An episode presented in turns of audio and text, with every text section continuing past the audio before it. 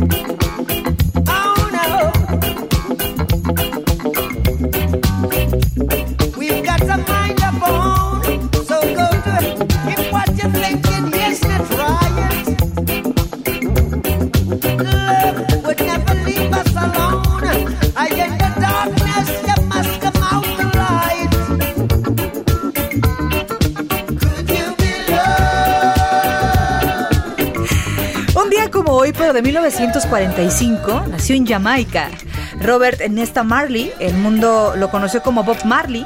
Seguramente lo recuerda, lo conoce y le gusta. No. La máxima figura del reggae y el primer artista eh, jamaicano que logró el reconocimiento internacional con estatus de superestrella. Infelizmente no pudo disfrutar eh, de esta posición, pues Marley murió en mayo de 1981 a causa de un cáncer que comenzó eh, por una lesión en un pie y se extendió hasta los pulmones y el cerebro. Con lo que celebramos este cumpleaños es con un eh, tema publicado en 1980, parte del disco Offspring y eh, escrito por Marley en 1979, se titula Could You.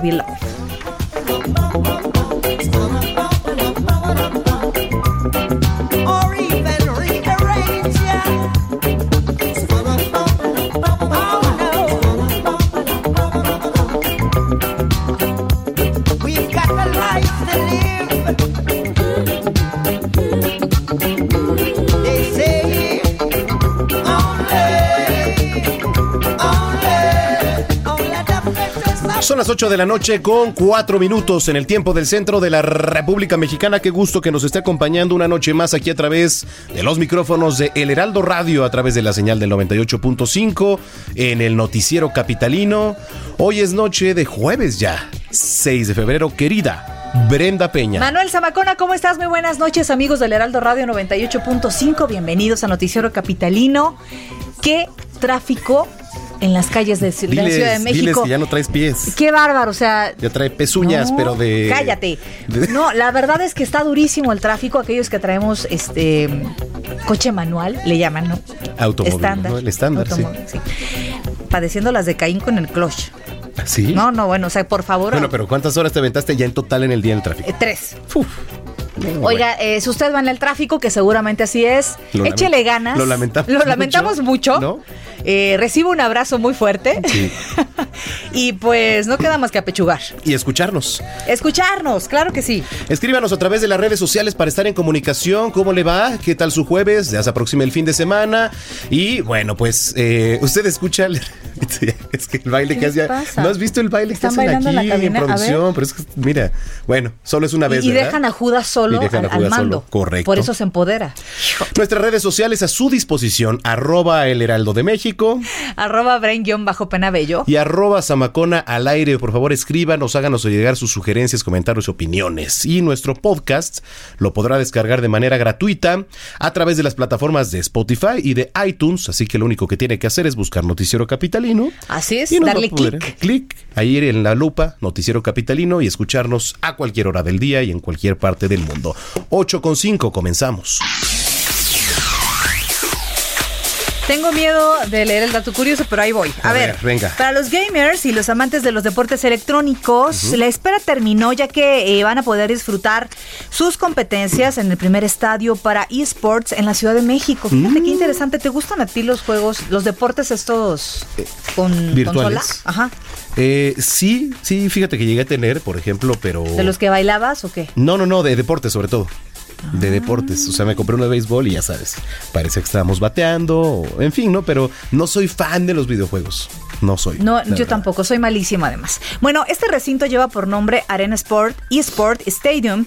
Está ubicada en eh, Cinemex de Arts Pedregal, al sur de la capital, y en ella se realizó una inversión de 2.5 millones de dólares y es la primera en Latinoamérica. Cabe recalcar eh, que el cheque por esta eh, mención la va a pagar, lo va a pagar Jerry, Sí. ¿no? Digo, pero ahorita ya no bajan, no tardan en bajar, Ya ¿no? están, ya no El están. estadio cuenta con 300 metros cuadrados, pantallas 4K, Ujú.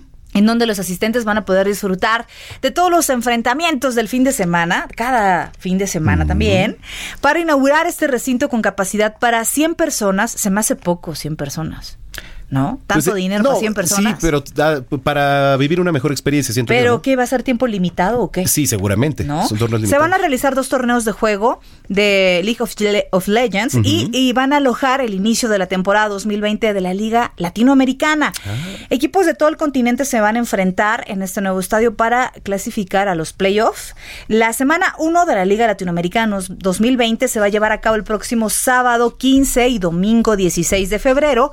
Los ganadores van a obtener un boleto para jugar el Campeonato Mundial de la disciplina en China a finales de este año. o sea, va a estar es genial. Imagina, oye, pero ¿quién quiere ir a China ahorita? Nadie. No, no, no. No, no, no. ¿No viste que está en riesgo de cancelarse, dicen los juegos allá? Me estaban platicando también que en Acapulco le cancelaron el viaje a un chino aquí a la Ciudad de México por, y Pues lo tienen como en cuarentena. lo que pasa es Y que- no es discriminación, es una medida Es una, precautoria. es ¿no? una precaución, no, no es culpa de ellos, pero también si se propagara ese virus por falta de cuidados de nuestro país, sería nuestra responsabilidad. Así es. Anyway, 8 de la noche con 8 minutos. Es, es este el nuevo eslogan. Anyway. Anyway. Anyway. Comenzamos un recorrido en las calles de la Ciudad de México. Israel Lorenzana en Tepito, adelante. Manuel Brenda, un gusto saludarles esta noche. Efectivamente, estamos ubicados aquí en el perímetro de la colonia Morelos, en el pleno corazón del barrio Bravo de Tepito. Y es que en estos momentos se está llevando a cabo un operativo aquí en la calle de Gorostiza y Toltecas, en donde llegaron elementos del grupo Geri de la Fiscalía Capitalina, apoyados por elementos de la Secretaría de Seguridad Ciudadana. En estos momentos se están cateando una vecindad a la mitad de la calle y también una tienda. Hasta el momento no se habla de personas detenidas, lo que sí es un importante despliegue policiaco. Más de 100 elementos están resguardando toda esta zona y, por supuesto, generan expectativa. Han salido de las diferentes calles y vecindades, pues eh, los vecinos de aquí de la colonia Morelos están, pues, eh, por supuesto, espantados porque no saben qué está ocurriendo. Lo que sí, bueno, pues se desarrolla este operativo con aparente calma. Estamos ubicados, te reitero, exactamente en la calle de Gorostiza y Toltecas, en donde se desarrolla este operativo. Se habla que se trata de narcomenudeo. Por supuesto, más adelante estaremos dando detalles de lo que ocurre aquí en la alcaldía Cuauhtémoc. Pues Brenda Manuel, es la información que les tengo. Regresamos contigo un poco más tarde. Gracias, Israel. Hasta luego. Importante lo que está sucediendo en el oriente de la Ciudad de México. Vamos a otro punto de la capital. Daniel Magaña, con, ¿cómo estás? ¿En dónde te encuentras? ¿Qué tal, Brenda Manuel? Eh, Muy buenas eh, noches. Bueno, pues información vehicular para quien se traslada esta noche hacia la zona del aeropuerto, en la, la zona del circuito interior del río Churubusco y Boulevard Puerto Aéreo, sobre todo en esta incorporación a la calzada Ignacio Zaragoza. Encontramos circulación pues lenta una vez que pues se cruza esta incorporación hacia la Terminal 1. El avance pues mejora un poco en dirección hacia la avenida Oceanía, en sentido opuesto. También muchas complicaciones para incorporarse a la avenida Fray Servando poco más adelante, a partir del eje 4, el avance mejora en el- la zona de Río Churubusco en dirección también hacia la zona del eje 7 sur. El reporte, muy buena noche. Pues bastante complicado el ¿Tú vienes tráfico, ya lo decíamos. Yo vengo de esa dirección Sí. justamente, Daniel, y lo que todo lo que dices es completamente cierto, Marce, de mucha paciencia sobre todo, y pues acostumbrarnos porque así son ahora las cosas en las calles de la Ciudad de México. Y salir con un poco de tiempo, sobre todo las personas que tienen algún vuelo, se trasladan hacia la zona del aeropuerto para Sí, pues evitar cualquier contratiempo, sobre todo en esta incorporación hacia la zona de la Terminal 1. Fíjate que hacia la zona de la Terminal 2, el avance sobre el eje 1 norte, pues es mejor incluso para ingresar hacia la zona de hangares. Muy bien, estaremos muy pendientes de cómo avanzan las cosas en las calles. Más adelante nos enlazamos contigo, Daniel. Claro que sí. Un abrazo, buenas noches. Que fíjate que mucha gente, sobre todo de las zonas de Santa Fe, de Polanco, zonas del aeropuerto, me, pues tengo amigos que me platican, ¿sabes qué? Yo prefiero agarrar mi laptop, tomarme un café y esperar a que baje el tráfico porque pues hago lo mismo prácticamente. Definitivamente. O sea, llegas a tu casa igual que... Pero ¿No? fíjate nada más, cuando tienes un vuelo no tienes opción. Ah, no, claro. O cuando tienes que ir a trasladarte a, a trabajar o que a lo mejor vas a un evento. Sí, sí, sí. Híjole, no hay forma, caray. Pues ahí nada más que hay un estudio que hacen cada año de cuál es el promedio de horas que los capitalinos pasamos en el coche. ¿eh? Sí, sí, sí, es tremendo. A Y ver si ahorita lo buscamos. tremendo, está es tremendo. bestial. Sí, está bestial. 8 de la noche con 11 minutos. Bueno, la jefa de gobierno Claudia Sheinbaum nombró a Ingrid Aurora Gómez como nueva titular de la Secretaría de las Mujeres de la Ciudad de México, esto en sustitución de Gabriela Rodríguez Ramírez, quien estuvo al frente de la dependencia por más de un año. La mandataria capitalina explicó que la salida de Rodríguez Ramírez se debe a que ahora va a encabezar el Consejo Nacional de Población del Gobierno de la República. Bueno, pues con este ajuste ya es el cuarto cambio, el cuarto cambio que se da en el gabinete. Eh, hay que recordar que las secretarías de Seguridad Ciudadana, de Desarrollo Económico, la propia Consejería Jurídica también ya pasaron por este tipo de cambios. Habrá que ver ahora, pues, los retos principales, a ver si en estos días podemos platicar, ¿no? Con la nueva titular, Ingrid Aurora Gómez Saracíbar. Ella es la nueva titular ahora de la Secretaría de las Mujeres aquí en la Ciudad de México, 8 con 12.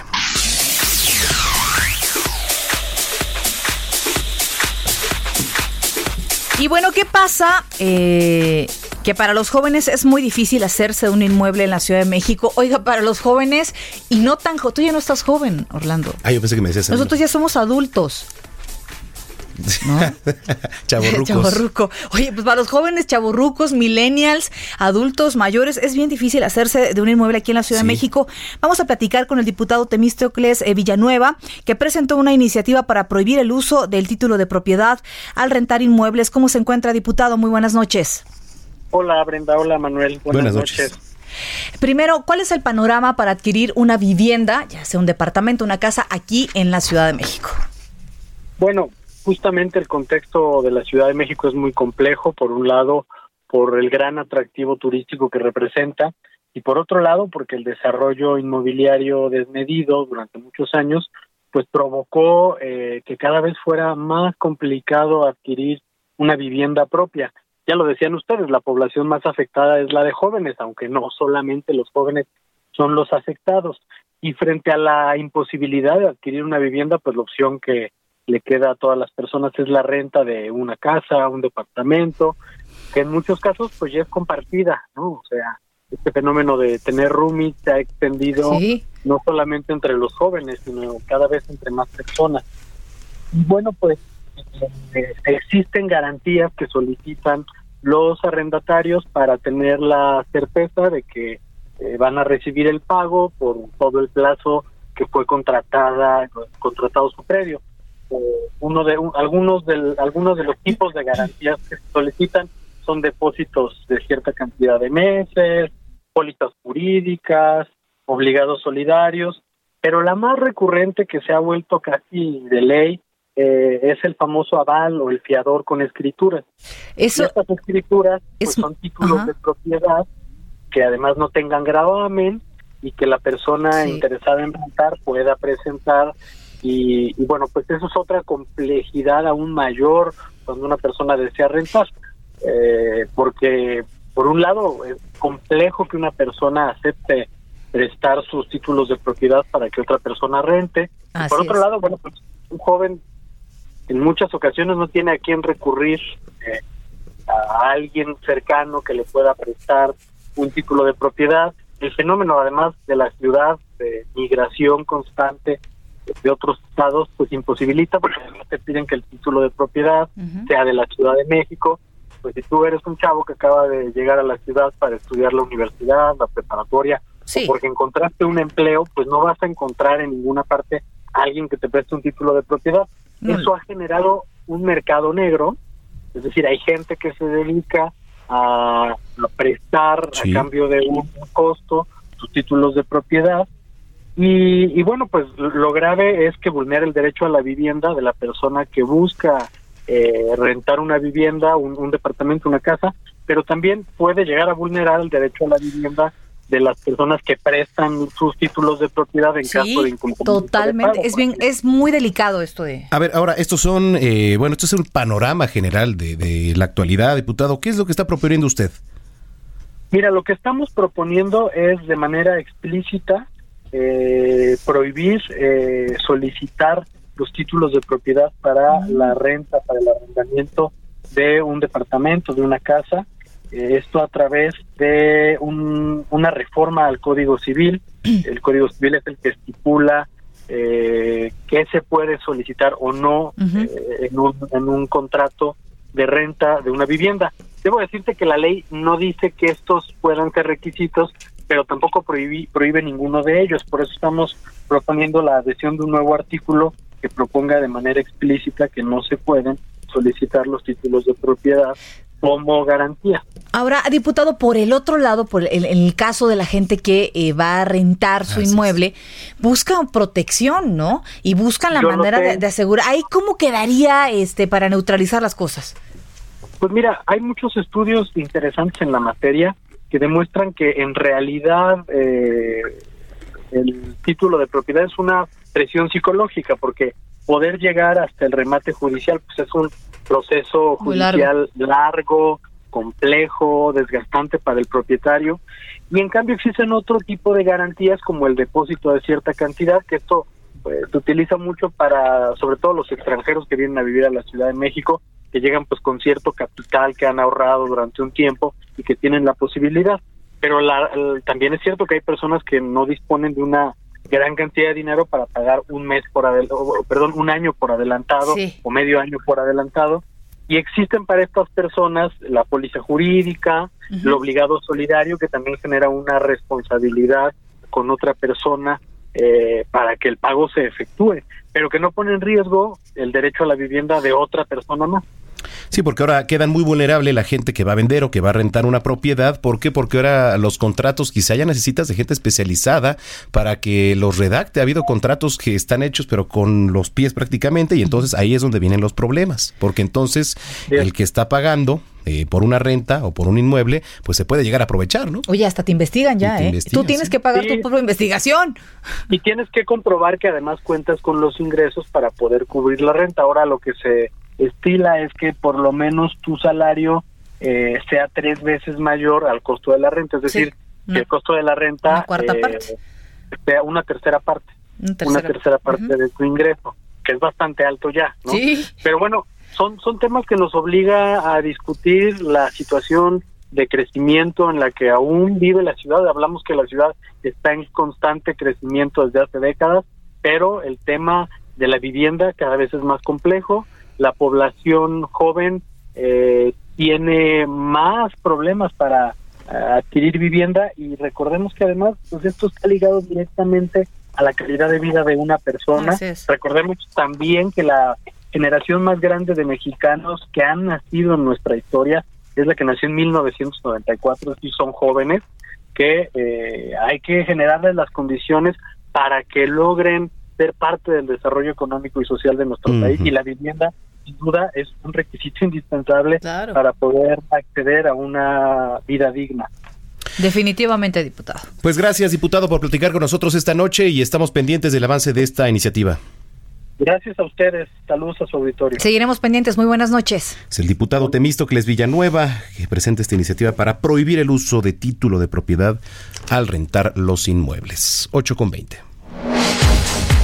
Oye, eh, gracias por escribirnos a las Sí. redes sociales. Fíjate nada más, Jerry, lo que estás ocasionando. Dice Leonardo Serrano Silva. Brenda, Los escucho diario. Gracias. Solo hoy su ruido jamaicano. Jamaiquino, no lo soporta. Jamaicano puso. Ah. No lo soportan mis oídos. Ya mañana los vuelvo a escuchar. No, espérate, a ver. Aquí escucharía la canción. Tin, tin, tin. Sí, sí, sí, efectivamente. Hijo, man, ¿qué te puedo decir? Leonardo, no nos dejes. Espérate, luego viene mejor música. También está por acá Hugo Zamudio. Dice Brenda Peña, Zamacona, Heraldo Jesús Martín. Espero, este, espero Jesús Martín esté bromeando en relación a querer ampliar su espacio, según lo pide la gente. Ustedes si toman en cuenta el auditorio, él ni siquiera contesta los saludos. Ay, aquí está No, cerca sí, Jesús. sí Le vamos a decir Jesús. que conteste los saludos. Eso lo ah, dice Hugo Zamudio. De hecho, lo estamos viendo en este momento. Ahorita le vamos a decir, Jesús. Hugo, que conteste los saludos. Y también Joseph Alois dice, pues yo acá en Twitter siguiéndolos y disfrutando a Bob, Mar- Bob Marley, que aquí sí les gusta Bob Marley, y viéndolos bailar. Mira, tú que bailas, ya ves. Ah, sí, nos vieron bailar. Y si es un caos la Ciudad de México, obras por todos lados, un auto automático es la solución. Ay, querido, pues ya sé, ya estoy en eso. Pero fíjate que, pero fíjate que se me hace mucho más cómodo la parte del manual cuando no hay tráfico, obvio, ¿no? No. En carretera. Bueno, hay gustos, hay gustos, No. ¿no? En gustos se rompen géneros, estoy de acuerdo contigo. Muy bien. Esta mañana 17 escuelas de la Universidad Nacional Autónoma de México se mantienen en paro. Durante el transcurso del día, jóvenes estudiantes del CCH Oriente bloquearon Periférico Oriente para exigir la destitución del director del plantel. En este sentido, la jefa de gobierno apoyó la teoría del presidente de la República, Andrés Manuel López Obrador, de esta famosa mano negra ahí en la UNAM, que posiblemente, y es la teoría que todos creemos, está moviendo algo para Y mano que... morena también. ¿no? Mano morena, no, no. Una mano para que pues estén ahí, ¿no? Pues es que sí, hay que decirlo. En fin, vamos a escuchar lo que dijo Claudia Sheinbaum. Concuerdo con la opinión del presidente de la República y del rector. Hay muchas cosas que no se explicarían a menos que hubiera mano negra. Aun cuando es legítima la demanda de acabar con la violencia de género también dentro de las instalaciones de la universidad, no creo que sea el método ni la forma. Además, no, no es masivo, digamos, el movimiento, sino que son grupos pequeños. Bueno, eh, Claudia Sheinbaum finalizó diciendo que tienen un grupo de trabajo ahí con distintas áreas de la rectoría, que de ahí salieron los eh, senderos seguros y también varias acciones que están llevando a cabo. Pues sí, efectivamente, pero una cosa es una cosa y otra cosa es otra Como cosa. sabiamente dicen las Como abuelitas, no mezclemos una cosa con la otra, nada tiene que ver. Como dice el Benny en la película del infierno, ¿no la has visto? No, Mikoshi, una cosa es una cosa y otra cosa Esa es otra sabiduría cosa. pura mexicana, Es correcto. ¿no? Muy bien. 8 con 23. Oiga, y por su parte la Cámara de Diputados, que ya sabe que es ajonjolí de todos los moles, pidió que se restablezcan pronto las actividades en las escuelas de la Universidad Nacional Autónoma de México que se encuentran en paro. A través de un punto de acuerdo aprobado este día en sesión del Pleno, se exhorta a las autoridades universitarias y de gobierno a mantener un diálogo que sea constructivo, que sea inclusivo y también un diálogo abierto para la solución de los problemas que enfrenta la, máxima casa de estudios. Eh, es importante decir, y aquí lo hemos comentado, resultado. Está bien respetar esta parte de la autonomía, pero también hay que reconocer que hace falta poner eh, otro tipo de acciones en cuanto a la UNAM o de parte de la UNAM con las personas que están tomando las instalaciones. Sí, porque hasta dónde llega la autonomía, que por cierto, eh, a ver si luego le marcamos al querido Carlos Allende, Sí. que estuvo en el espacio de Salvador García Soto explicando perfectamente el tema de hasta dónde está la autonomía, que además no está establecida en ninguna ley orgánica ni en la Constitución. Ahora dicen, es que no hay que usar la, la violencia, pero ¿quién está diciendo que se arme la violencia? Hay medidas, debe haber en los estatutos, en, en las bases y el carisma de la UNAM, debe haber a- alguna manera eh, de, Sí, de sí, sí. solucionar el problema de que, de que no, nadie está diciendo que se levanten en armas. Porque ya vimos que diálogo no quieren. Definitivamente. Diálogo no va a haber. Y ya O sea, les es lo que no tomada la medida. ¿No? Dicen, no, es que no vamos a caer en provocaciones. No son provocaciones, esas ya son exactamente lo que usted pensó. Ya se están pasando de bárbaros, cara. Correcto, en fin, bueno. ¿Qué vamos? Ah, ya nos vamos a corte. Oye, pero no vaya a ser que, nos, que no, no le, no le cambien, ¿eh? Hace, rat- hace rato nos escribían, ¿no? Que, que nos están viendo también, que nos están viendo bailar. Que nos están viendo bueno, bailar, sí, ¿tú porque crees? usted puede ingresar a www.elheraldodemexico.com.mx y eh, vernos a través de nuestra cámara web. Las tonterías que hacemos aquí en cabina, sí, efectivamente usted ya las puede ver. En redes sociales, arroba el heraldo de México Arroba Brenguio bajo Penabello. y arroba Samacona al aire. Tendencias y volvemos.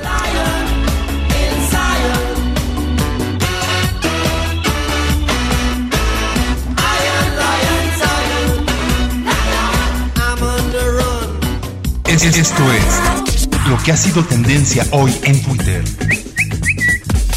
Hoy jueves 6 de febrero ha sido tendencia en Twitter el cártel de la Unión Tepito, pues hasta ahora han sido capturados 25 de sus integrantes. Destacan sicarios, extorsionadores del centro histórico y sus principales cabezas. Todos ellos ya fueron presentados ante el juez de control y están sujetos a procesos penales. Es tendencia en Twitter que tras la propuesta presidencial de terminar con los puentes por días feriados, el sector turístico manifestó su inconformidad y exhortaron al titular de la Secretaría de Turismo, Miguel Torruco, de frenar dicha modificación ya que afectaría, entre otros puntos, a millones de empleos. Se difundió en la red social que la exsecretaria de Desarrollo Social, Rosario Robles, se quedará en prisión tras la decisión del juez que revisa su caso.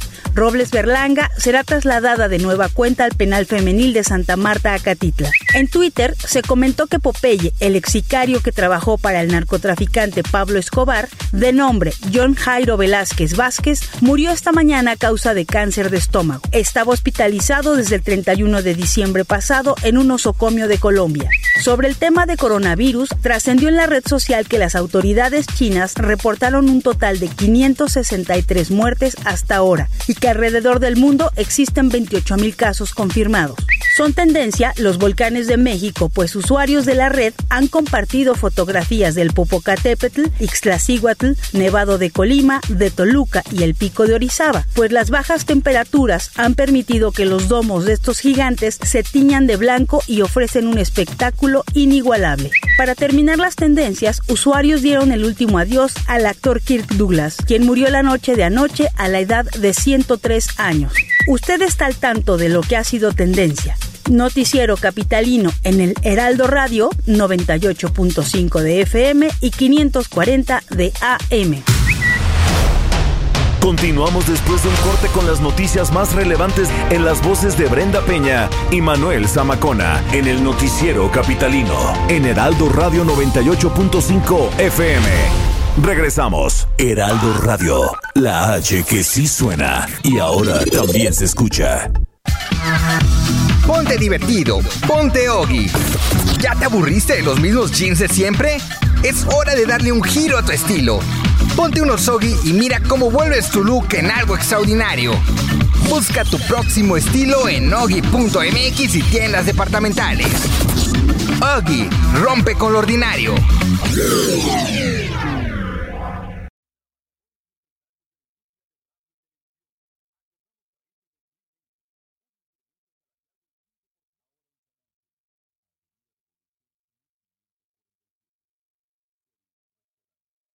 Escucha la H, Heraldo Radio.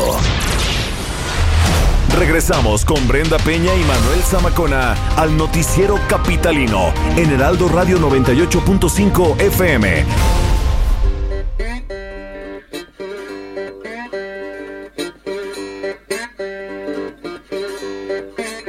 Somebody help me. Lord, I'm in misery. Somebody help me. Lord, I'm in misery.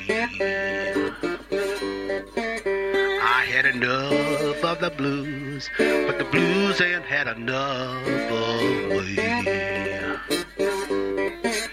Help me,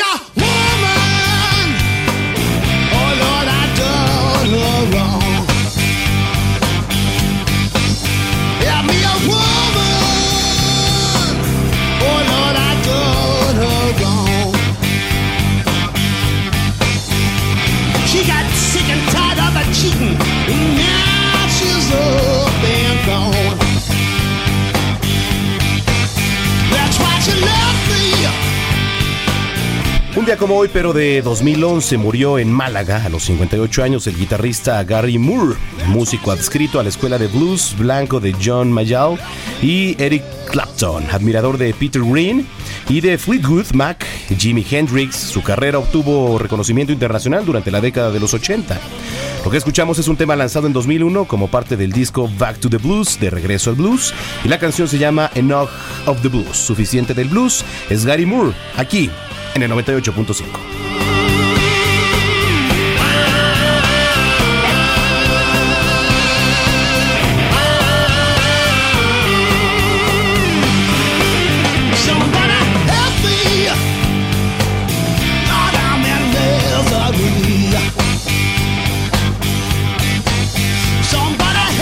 la noche con 33 minutos. Está usted escuchando el noticiero capitalino con Manuel Zamacona. Y Brenda. Pe- Pero va a ser como la. Brenda. Brenda Peña.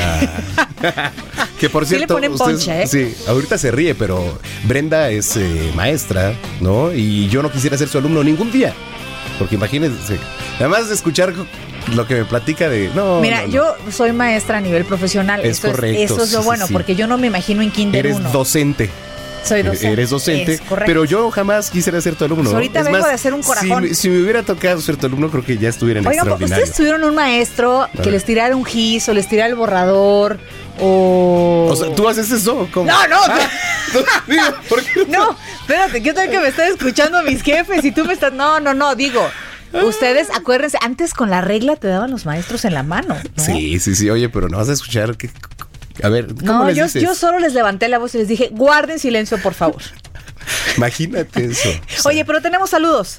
Claro que sí, tenemos saludos, eh, mi querida Eury Solís, que siempre nos está escuchando, querida, te mando un beso y un abrazo enormes. A Juan Ortega, querido, ya sabes, como siempre, un gran abrazo también. Ya ando viendo aquí tu mensaje, gracias. Un abrazo. Gracias y a todos los que nos escriben, lo pueden hacer en redes sociales, arroba Heraldo de México. Arroba Bren-Penabello. Y arroba Samacona al aire, 8 con 35.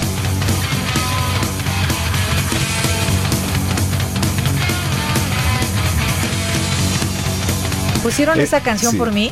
de, Van Halen ¿estás seguro?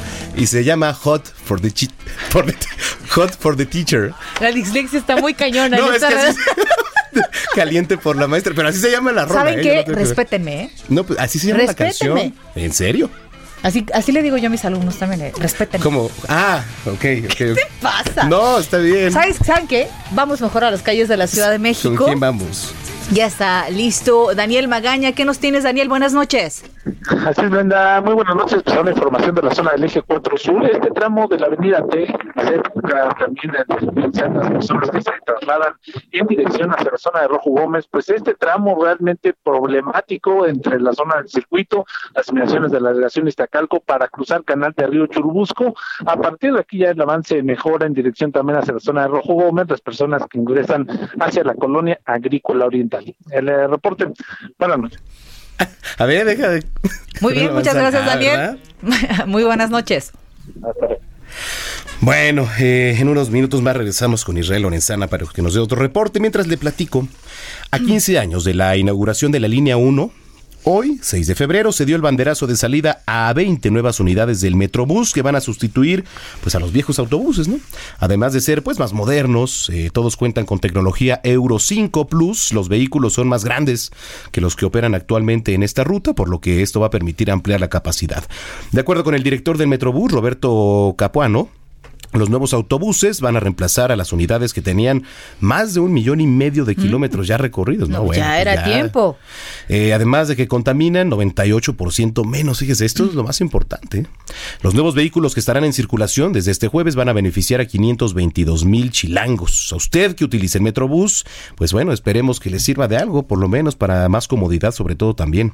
Entre las características de los camiones destacan que son eh, biarticulados, tienen 25 metros de longitud y capacidad para 240 pasajeros, cámaras de videovigilancia, radio de comunicación, pero también ventilación. Así que bueno, pues ahí tiene la información metropolitana 8 con 37. Oiga, el diputado local José Luis Rodríguez presentó reformas de ley para que las aplicaciones que ofrecen varios servicios de transporte no motorizados generen la infraestructura de anclaje adecuada para no obstaculizar la movilidad. Para esto eh, saludamos en la línea justamente al diputado José Luis Rodríguez, vicecoordinador de la bancada de Morena, ahí en el Congreso Capitalino. Diputado, ¿cómo está? Buenas noches. ¿Qué tal, Brenda? Muy bien, buenas noches. Un saludo para ti, para Manuel también al auditorio. Gracias. Un saludo, oiga, cuéntenos, a ver, eh, ¿por qué es importante la infraestructura en este caso para este tipo de movilidad?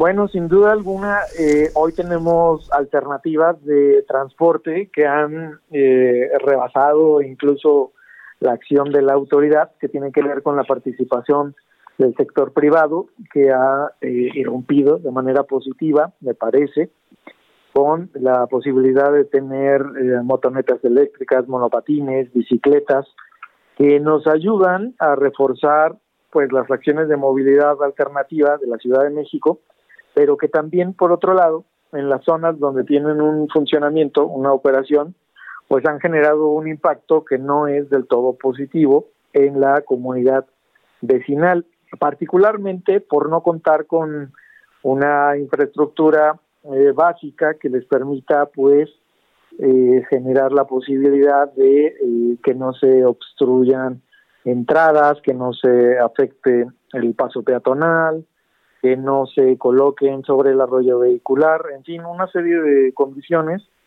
que en contraparte, por ejemplo, en el caso de Covici, es un sistema muy funcional, pero que cuenta con estaciones pues ya diseñadas, ya determinadas y que no impactan en los lugares en los que opera. Diputado, buenas noches. Eh, ¿Dónde tendrían que estar pues estos espacios?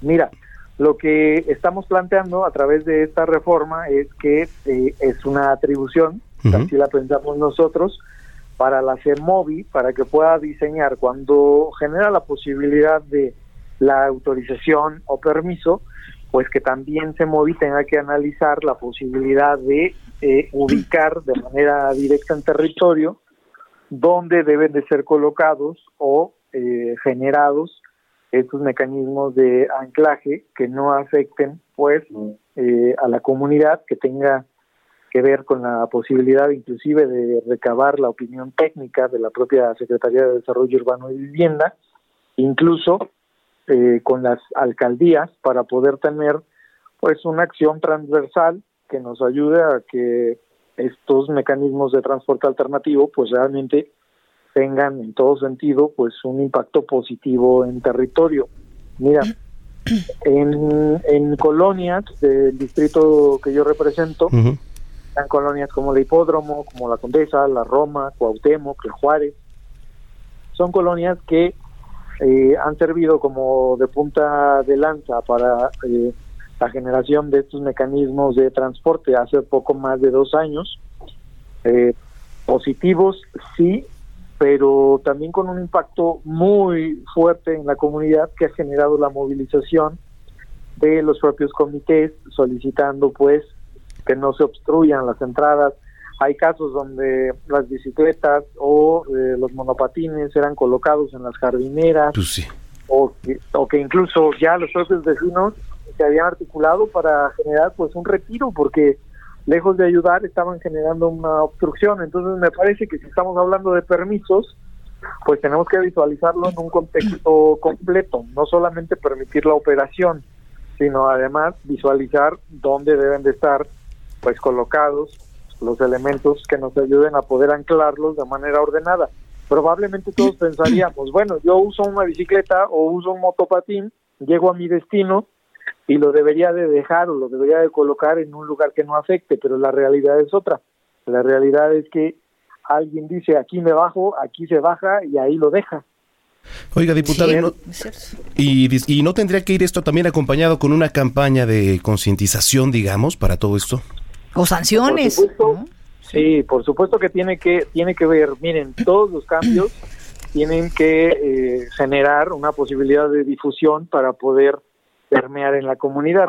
Todo tiene que ver con la posibilidad de comunicarlo de mejor manera. Ustedes lo saben perfecto, para que algo funcione, para que algo tenga efecto positivo, pues tiene que difundirse sí tus derechos, pero también tus obligaciones. No nada más es tengo derecho a prestar el servicio como empresa particular, pero ¿cuáles son mis obligaciones?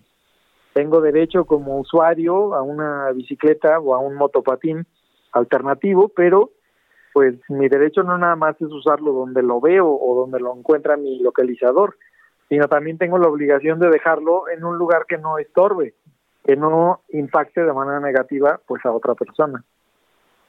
Ahora, eh, habría, en este caso, por parte de las empresas, eh, tendrían que poner y destinar recursos para eso, ¿no? Sí, por supuesto. Ahí es donde está la cosa, sí, claro. Sí, pues, claro, porque dentro de su corrida financiera, por supuesto que tienen que tomar en cuenta el impacto que, que tienen que generar para poder brindar el servicio. Hoy en día eso no está tomado en cuenta y por eso tenemos estos problemas, porque además hay que recordar que hoy operan con lineamientos y que incluso Varios de ellos, pues, eh, inclusive tramitaron hasta amparos o judicializaron los permisos, en fin, por no tener como reglas claras. Muy bien, pues bueno, eh, la verdad es que sí, aquí hay muchos, es, es, muy interesante esta propuesta porque es muy fácil desarrollar una aplicación, comprar 15 patinetas y decir, oh, déjenlas donde quieran. No, es que es verdad. Pero no genera ninguna responsabilidad social, ¿eh? Bien lo dice, puede No, quedar no. a la mitad de un estacionamiento y no hay manera de moverlo, caray, porque ya, ya te suena una alarmita que dice que te lo quieres llevar, pero sí puede ser una buena iniciativa, eh, diputado, que empiece a poner un poco de orden en estas aplicaciones. Mira, yo mismo, inclusive con varios vecinos, debo reconocerlo y decirlo, con vecinos del hipódromo de la Roma, en algunos momentos generamos pues el retiro y eh, el- la apilación de varias bicicletas en distintos puntos porque ya estaban obstruyendo las entradas, las puertas, las cocheras y efectivamente sonaba como bien dices una alarma que parecía que te querías llevar la Sí, te querías sí, sí. llevar la bicicleta y la verdad es que no, lo que querías era quitarla de donde estaba Claro. obstaculizando. Muy bien. Pues vamos a seguir pendientes de este tema y si nos permiten comunicación abierta con usted para ver cómo avanza. Les mando un saludo, Gracias. por la atención. Muy buenas Gracias. noches. Abrazo, buenas noches. El diputado eh, José Luis Rodríguez, vicecoordinador de la bancada de Morena en el Congreso Capitalino. 8 de la noche con 45 minutos. Oye, es que a ver, querías como, como vecino, o sea, si tú vives eh, en una casa, tienes tu zaguán, llegan, Tu zaguán. ¿eh? Tu zaguán. Pues no Hace zaguán. tanto que no escuchaba esa palabra. Zaguán. Entonces, ¿cómo se le llama? El portón, ¿no? Un- Creo que ese es más viejo. O sea, ya no sé qué es peor. Bueno, Tu reja, entrada. tu reja. Tu reja, tu entrada, ¿no? Ok. Lo que tú tu quieras. entrada, tu ¿no? entrada, tu entrada, tu entrada. Bueno, y se te para ahí una bicicleta o uno de estos motopatines. nada más. Yo, yo me lo llevo. No, sí, te, creo, ¿eh? Sí te, no, no la verdad, digas, no oye, te pues, No, pero la verdad es que sí ha sido todo un relajo esto, eh, por lo menos aquí en México así aplicado. Yo me imagino que en Estados Unidos, que es donde yo las he visto, tienen otro tipo de reglas y de orden. Pero aquí, híjole, las, las ves luego en unos lugares Sí. que no te imaginas. Y es que como dices, o sea, No no, hay manera y qué conciencia en la gente de dejarlos también en, en plena entrada en las banquetas, pero en fin. Ya, ya voy, querido. ¿Cómo son? Una persona de 33 años de edad fue detenido cuando portaba 100 tarjetas de estas de movilidad integrada con la que te subes al metro, metrobús, tren ligero, etcétera. Por lo que la Fiscalía General de Justicia de la Ciudad de México inició una carpeta de investigación por eh, la probable comisión del delito de falsificación y uso indebido de documentos. Se trata de Héctor Miguel Ramírez Vargas, quien, de acuerdo con la indagatoria, se encontraba en la colonia Granjas, México, en Iztacalco, cuando elementos de la policía lo detectaron con este plástico, bueno, eran plásticos más bien, del transporte. El agente del Ministerio Público de la Fiscalía General de Justicia de la Ciudad de México inició esta carpeta de investigación contra el probable responsable de la comisión del delito de falsificación y uso indebido de documentos. El Heraldo de México publicó, por cierto, el lunes pasado, hay que recordar, que la Fiscalía investiga la presencia de 12 bandas dedicadas a la venta y distribución de tarjetas apócrifas y uno de estos grupos pues delincuenciales opera precisamente en Iztacalco. Así que pues no lo haga, cómprele en la taquilla, no, no cuestan, o sea, ¿cuánto cuesta una tarjeta? Es que ¿20 yo no pesos? entiendo. Sí, ¿Cuánto lo que decíamos. A ver, aquí ¿50? la cultura de la tranza está tremendo y lo peor es que lo que quisieron ahorrarse ya les salió más caro. Sí, efectivamente. Eso es terrible, cara. En fin, que por cierto, al rato les voy a platicar otro modus operandi que ya nos pasó, 8 con 47. Ah, ¿sí? Sí. Oiga, para hacerle frente a los robos de cuentavientes en la Ciudad de México, la jefa de gobierno Claudia Sheinbaum y los banqueros acordaron una estrategia. Los detalles los tiene nuestro compañero Carlos Navarro. ¿Cómo estás, Carlos? Buenas noches. Buenas noches, Brenda, Manuel. Y bueno, les platico que, como lo bien lo comentabas, Brenda, para hacerle frente a los robos de cuentavientes en la Ciudad de México, la jefa de gobierno, Claudia Sheinbaum, y los banqueros trabajan ya en una estrategia. Tras un llamado a la Asociación Nacional de Bancos, planteó una serie de acciones para llevar a cabo una mesa de trabajo. Para mayor detalle, escuchemos. Nos interesa acabar con este delito y acordamos una mesa de trabajo, primero medidas preventivas dentro de las sucursales, mayor comunicación entre los bancos, la Secretaría de Seguridad Ciudadana, la Fiscalía General de Justicia. Hay otra parte que tiene que ver con que pues cada vez sea menor el retiro de efectivo de las sucursales bancarias, que es un trabajo adicional que tienen que hacer los propios bancos. Colaborar mucho más en la inteligencia inmediata, ¿no? Que puedan colaborar con entregar de inmediato los videos, por ejemplo, que ellos toman en todas las sucursales para poder tener los rostros de las personas que probablemente estuvieron involucradas. bueno, también la mandataria capitalina señaló que tienen detectado el modus operandi de estos delincuentes. Desde 50 mil a 2 millones de pesos sacan en efectivo los clientes. Hay dentro del banco personas que están visualizando la operación, les dan seguimiento y ocurre el asalto. Incluso tan solo en los primeros días de febrero tienen un promedio diario de al menos dos robos con violencia a cuentaviente. Cabe recordar que ayer una persona recibió un disparo en el rostro luego de sacar dinero en la plaza comercial Perisur. De acuerdo con información del gobierno local, ya se detuvo a los probables responsables de este asalto en Tlalpan. Y solo para alertar a nuestros radioescuchas, las colonias Polanco, Roma Norte y del Valle Centro ocupan el, el top 3 en robo a cuentavientes desde 2015. La información que les tengo. Bien, estaremos pendientes de este tema. Gracias, Carlos, y muy buenas noches para ti. Un abrazo. Hasta luego. Un abrazo, 8 de la noche con 49 minutos. Ya nos echaste aquí todo el coronavirus, man. Qué espanto. Disculpe ustedes, ya se fue. Ya se fue. Gil Barrera. Oiga, trascendió que. perdón, Ya perdón. no respetan a nadie. Trascendió que Patrick eh, Cruises, el asesino de Texas, eh, que el sábado 3 de agosto, hay que recordar, disparó en un Walmart allá en Texas, podría enfrentar la pena de muerte y actualmente en más de 100 países pues no se realiza ya esta práctica, ¿no? De esto nos platica Jerry Villegas. El sábado 3 de agosto de 2019 es un día que no se olvidará. Patrick Crucius es un hombre de 21 años acusado de asesinar a 22 personas, incluidos algunos mexicanos, además de herir a 25 más. El año pasado se declaró inocente de los cargos de los que se le acusa. Hoy Crucius enfrenta un juicio en un estado donde el asesinato es punible con la pena de muerte. Además, existen cargos por el delito de odio. El abogado del presunto asesino David Lane señaló que aún no se ha revisado la imputación, pero espera que los fiscales federales no busquen la pena de muerte para su cliente. Esta pena que se ejecuta como castigo a los responsables de cometer crímenes es una práctica que ha sido eliminada en gran parte del mundo. Sin embargo, en nuestro vecino del norte aún se permite esta condena. En nuestro país la pena de muerte fue prohibida en la Carta Magna en 2005. Pero muchos murieron por esta causa. Por ejemplo, Miguel Hidalgo en 1811 en Chihuahua. El cargo, alta traición y por ser mandante de alevosos homicidios. En la misma entidad, Ignacio Allende, Juan Aldama y Mariano Jiménez por traición. José María Morelos y Pavón en Ecatepec en 1815. El cargo, herejía y traición. De acuerdo a notas periodísticas, la última ejecución en nuestro país fue en 1961 en Saltillo, Coahuila. Se trató del soldado José Isaías Constante Laureano, quien se insubordinó y mató a dos superiores. Desde hace 40 años, Amnistía Internacional ha desarrollado la labor de abolir esta pena. Hasta hoy, 104 países la han prohibido, entre ellos México. Gracias a nuestro querido Jerry Villela por esta cápsula. Y mire, en otros temas, hace dos días fue el Día Mundial de la Lucha contra el Cáncer. Aún eh, eh, se mantiene en primer lugar como causa de mortalidad eh, es el cáncer de pulmón. Vamos a escuchar a Mariano Riva Palacio, que tiene todos los detalles en su sección Código Salud. Todos los temas de salud que te interesan, de la A a la Z. Una voz autorizada para aclarar todas las dudas. Código Salud con Mariano Riva Palacio. En el noticiero capitalino.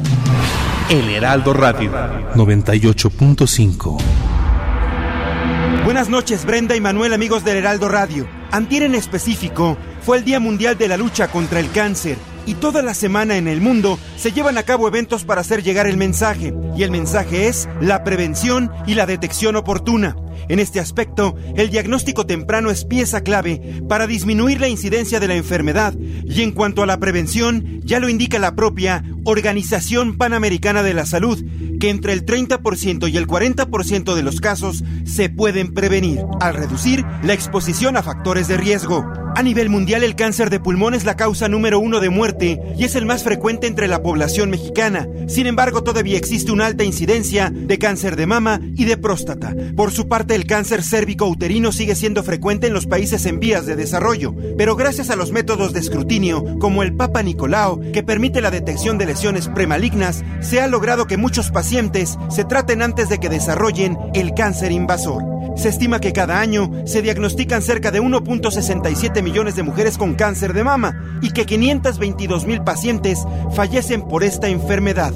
El uso de la mastografía a partir de los 40 años ha demostrado una reducción de riesgo por mortalidad en un 20%. Gracias al avance tecnológico, los equipos de radioterapia y las mismas quimioterapias se han modernizado, todo avalado por el Consejo Mexicano de Oncología y las autoridades sanitarias de nuestro país. Además, gracias al modelo de atención llamado Tumor Board, se analizan casos clínicos que se consideraban complejos o se consideran complejos para la aplicación de la información científica, el desarrollo de las guías y protocolos nacionales e internacionales para la definición del tratamiento recomendado a ese paciente en particular. Y también se tienen las terapias blanco o dirigidas, que atacan las células malignas del tumor sin dañar tejido sano. Recordemos que los factores modificables para evitar un cáncer ser dejar de fumar, bajarle, por supuesto, al consumo del alcohol, hacer ejercicio y perder peso. Hasta aquí Código Salud de esta cápsula con ustedes este jueves por la noche. Así que Brenda y Manuel, amigos del Heraldo Radio, regreso a los micrófonos con ustedes. Muy buenas noches. Ándale, muy bien. Pues ya nos vamos. ¿Ya nos vamos? ¿Con qué nos vamos? Ay, vamos con Welcome to the Jungle. Cerramos nuestro noticiero capitalino celebrando el cumpleaños número 58 del líder de la banda Guns N' Roses, Axel Rose, y despedimos con un clásico del 87, Welcome to the Jungle. Bienvenido a la jungla. Y por supuesto, eh, los invitamos a que sigan la frecuencia porque a continuación ya está aquí Daniel, Daniel Bisoño, Bisoño, Sebastián de Villafranca y la querida Diana Motabren. Ok, muy buenas noches. Un abrazo para todos. Suerte en el tráfico. Mañana Noticias México, 3 de la tarde. Bye bye. Estás informado con las noticias más relevantes que acontecen en la metrópoli. No te pierdas la próxima emisión de Noticiero Capitalino con Brenda Peña y Manuel Zamacona. Heraldo Radio. La HCL se comparte, se ve y ahora también se escucha. Flexibility is great. That's why there's yoga. Flexibility for your insurance coverage is great too. That's why there's United Healthcare Insurance Plans. Underwritten by Golden Rule Insurance Company, United Healthcare Insurance Plans offer flexible, budget friendly coverage for medical, vision, dental, and more. One of these plans may be right for you if you're, say, between jobs, coming off your parents' plan, turning a side hustle into a full hustle, or even missed open enrollment. Want more flexibility? Find out more about United Healthcare Insurance Plans at uh1.com.